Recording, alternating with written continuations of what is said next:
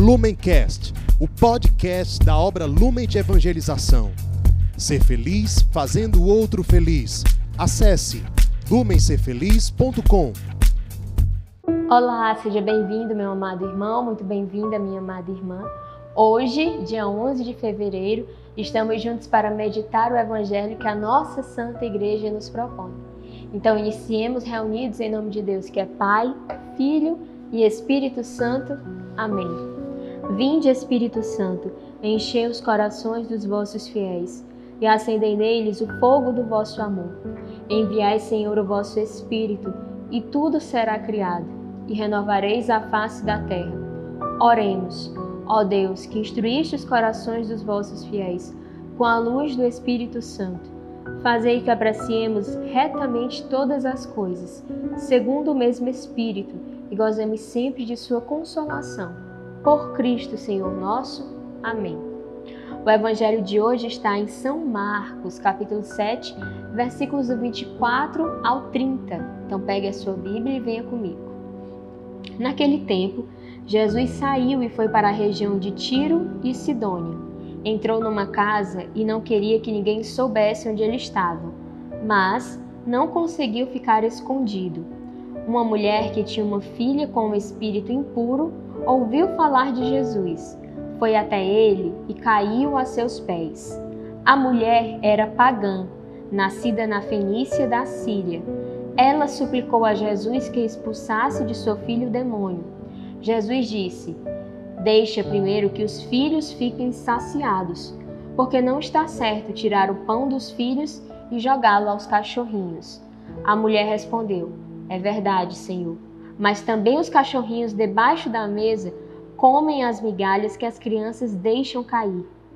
Então Jesus disse: Por causa do que acabas de dizer, podes voltar para casa.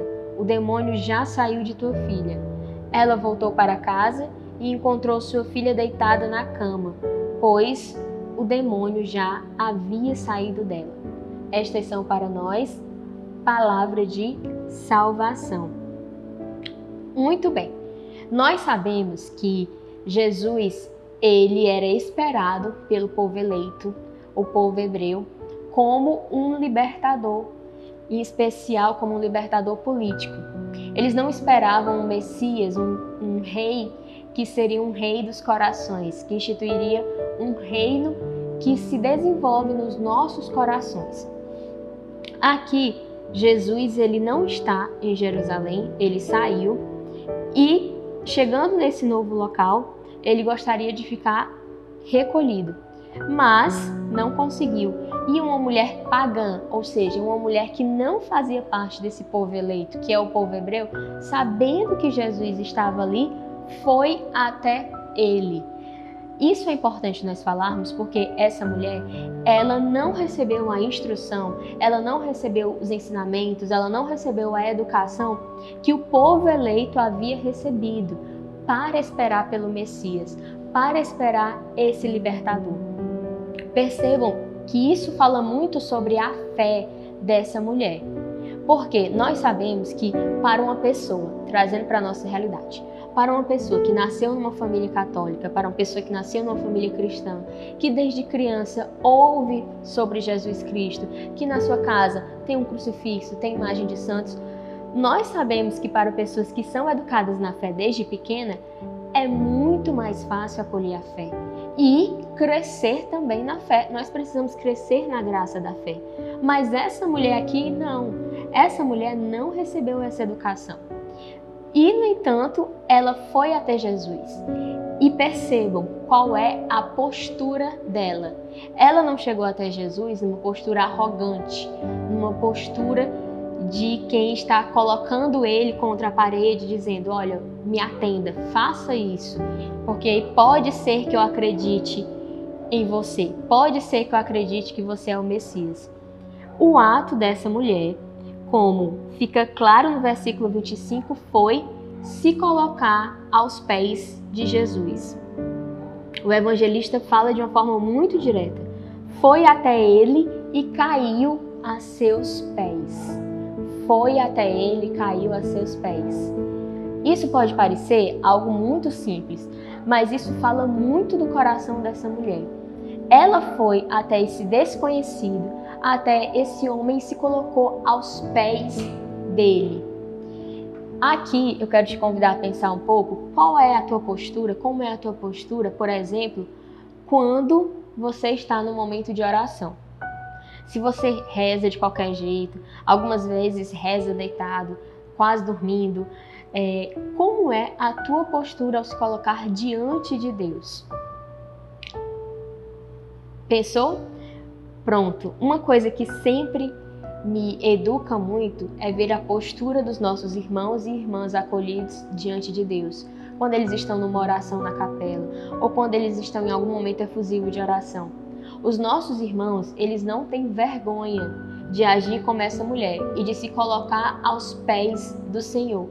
Eles se jogam, eles se derramam, eles se entregam. E nós precisamos aprender com essa mulher e com os nossos irmãos e irmãs acolhidos também a agirmos dessa forma, a termos essa fé. E não apenas a termos, a termos essa fé. Continuando no Evangelho, perceba que a resposta de Jesus pareceu uma resposta grosseira. Ele vê aquela mulher que não faz parte do povo eleito ali aos pés dele, suplicando uma cura, e a resposta dele é: Deixa primeiro que os filhos fiquem saciados porque não está certo tirar o pão dos filhos e jogá-lo aos cachorrinhos. Em outras palavras, Jesus está chamando aquela mulher e todo mundo que é pagão de cachorro. De novo, qual teria sido a tua postura, a tua atitude ao encontrar alguém que tem a fama de profeta, ao se colocar aos pés dele e ele te comparar com um cachorro? Você teria ficado ali ou você teria saído é, chutando portas, enfim, revoltado, se sentindo humilhado. Qual teria sido a tua postura? Nós precisamos novamente aprender com essa mulher. Ela não só não se sentiu revoltada com aquela resposta de Jesus, como ela, ela mesma se humilhou. Entenda essa diferença. Ela mesma se humilhou. Ela mesma se colocou na posição de cachorro. É verdade, Senhor, mas também os cachorrinhos debaixo da mesa comem as migalhas que as crianças deixam cair. Ela se humilhou. Ela não se fez de rogada, ela não se fez de superior, mas ela também se humilhou. E como nós precisamos aprender com essa mulher e de novo com os nossos irmãos e com nossas irmãs acolhidos, que tantas vezes já foram humilhados na vida e que sabem se humilhar diante de Deus, que é diante de quem nós precisamos nos humilhar diariamente. Em cada oração, nós precisamos ter um coração que se humilha, que se coloca ali como um necessitado, porque de fato nós somos necessitados do amor, da graça, da misericórdia de Deus nós aprendemos com os nossos santos que Deus, ele não resiste a um coração humilde.